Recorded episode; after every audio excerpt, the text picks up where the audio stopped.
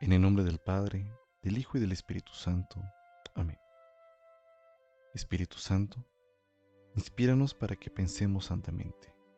Incítanos para que obremos santamente. Atráenos para que amemos las cosas santas. Fortalécenos para que defendamos las cosas santas. Ayúdanos para que no perdamos nunca las cosas santas. Te saludo querido hermano o hermana que desde los diferentes medios digitales sigues este proyecto catequético del Seminario Tlalnepantla. El Evangelio de hoy martes es extraído del libro de San Juan capítulo 10 versículos 22 al 30.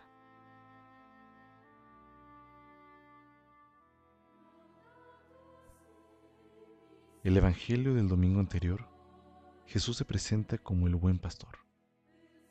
Hoy Jesús reafirma su autorrevelación no al modo como lo esperaban los judíos, pues los profetas se quedaron cortos al describir al Mesías, pues este Mesías es de la misma naturaleza del Padre, dador de la vida eterna. El Padre ya se reveló en la figura de su Hijo. Toca ahora al género humano, a ti y a mí, estar alertas de la amonestación que Jesús les hizo a los judíos. Ustedes no creen porque no son mis ovejas.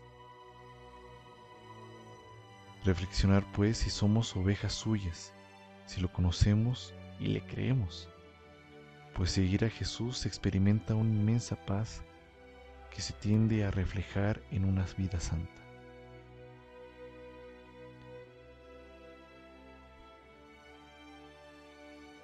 Oremos a Dios al estilo de San Agustín. Señor, dame lo que me pides y pídeme lo que quieras. Que nuestra inteligencia, voluntad y nuestra fe se purifican para poder escuchar la voz del Señor. Soy Guillermo Altamirano, seminarista de tercero de discipulado que te agradece tus oraciones para pedir al dueño de la mies sacerdotes según el corazón de Cristo.